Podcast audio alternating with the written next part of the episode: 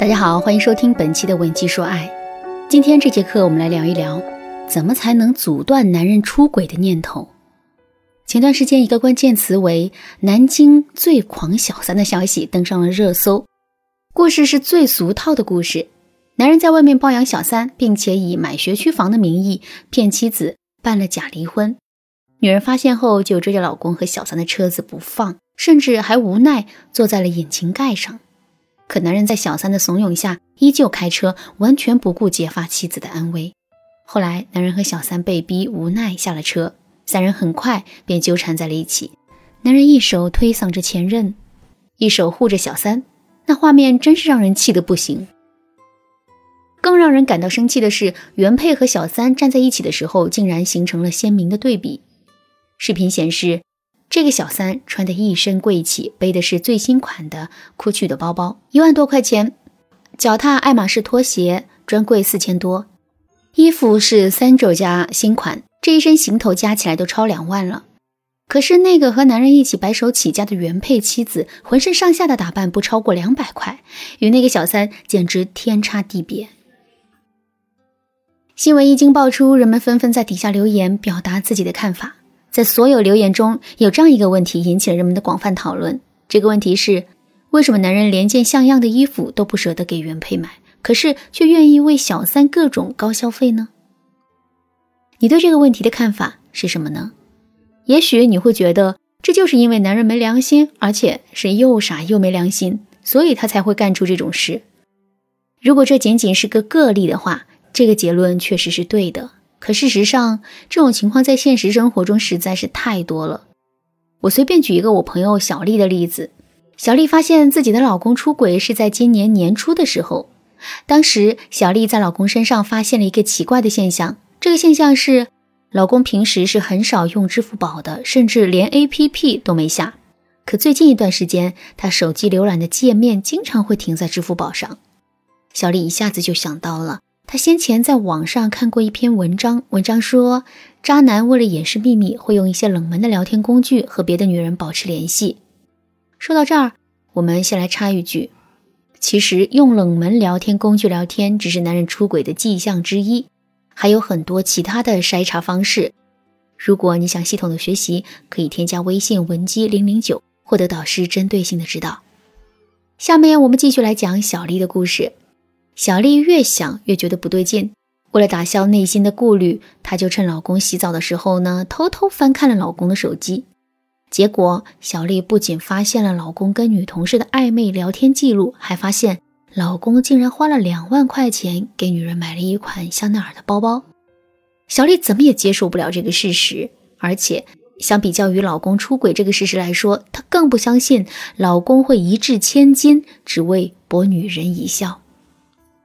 因为小丽知道自己的老公是一个特别抠的人，平时他连给自己买瓶矿泉水都不舍得，怎么可能会花两万块钱买个包呢？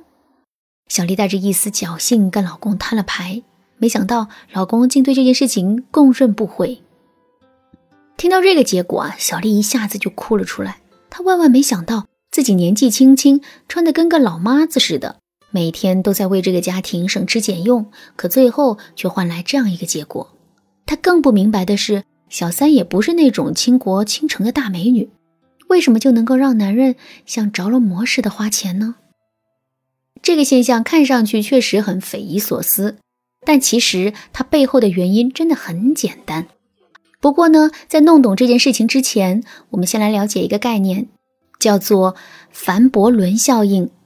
美国经济学家托斯丹·凡伯伦曾经提出，商品价格定得越高。越能畅销，比如说款式皮质差不多的一双皮鞋，在普通的店只卖八十元，进入大商场的柜台就要卖几百块。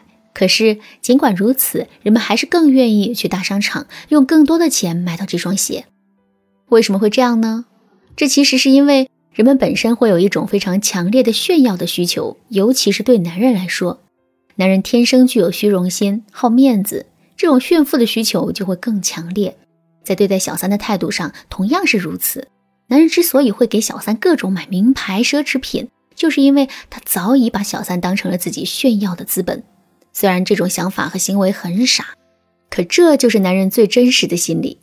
不过呢，我们也不要对此感到失望，因为如果我们从反面理解这件事情的话，就会得到很大的启发。也就是说，如果我们自身就能满足男人炫耀心理的话，那么男人出轨的可能性就会降低很多。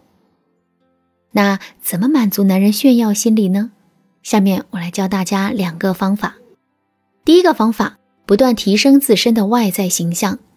男人都是视觉动物，大街上一个身材好、容貌佳的女人最容易引起男人的注意；在家里，一个身材好、容貌佳的夫人也更容易满足男人的虚荣心，被男人带出去炫耀。怎么提升自身的外在形象呢？很多姑娘都对自己没自信，但其实做到这一点很简单。首先，我们要舍得给自己花钱，多给自己买一些漂亮的衣服、口红、面膜、化妆品，别总是想着给男人省钱。我们越是亏待自己，生活就越是会亏待我们。有了这些条件之后，接下来我们要学习的就是技巧了。首先，我们要管理好自己的身材。有句话叫“一白遮百丑，一胖毁所有”。一个女人的底子再好，也经不起十斤肥肉加身呐。怎么控制体重呢？健身房是最好的选择。如果我们的时间不是很充裕的话，健身 APP 也是一个不错的选择。然后呢，我们要掌握精湛的化妆技术。我们可以多关注一些美妆博主，比如淘宝、抖音、小红书、抹茶美妆等等。然后平时在家的时候多加练习，一两个月的时间就会有一个很明显的进步。最后就是我们的身材气质啦，在男人眼中。女人的长相舒适很重要，身材也很重要。最忌讳的就是会驼背走路，气质全无。美女也能减分很多。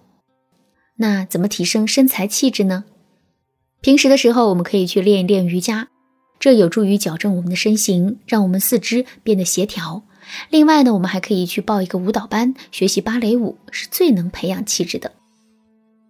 第二点，修炼自身的女王气场。除了外在条件，女人的气场也很重要。就拿上面说的南京最狂小三的例子来说，小三很漂亮吗？其实并没有，但是她浑身的气场很足，即使在有那么多人围观和讨伐的情况下，她依然能够保持气定神闲。这种气场让人一看就会觉得这个女人不简单。对男人来说，能俘获一个有气场的女人的心，这本身就证明了自己的价值。本身就是值得炫耀的。虽然小三的做法是不对的，但这种气场我们完全可以学习。怎么修炼女王气场呢？首先，我们的内心要充满自信，不要委屈自己，并且要始终觉得自己可以配得上这世界上最好的东西。然后，我们遇事要有主见，要有自己的态度，绝不要无条件的服从于男人的想法。最后就是事业啦，我们要充分打开自己。绝不把自己的人生局限在厨房和客厅，而是要不断的充实自己，为自己理想中的生活不断打拼。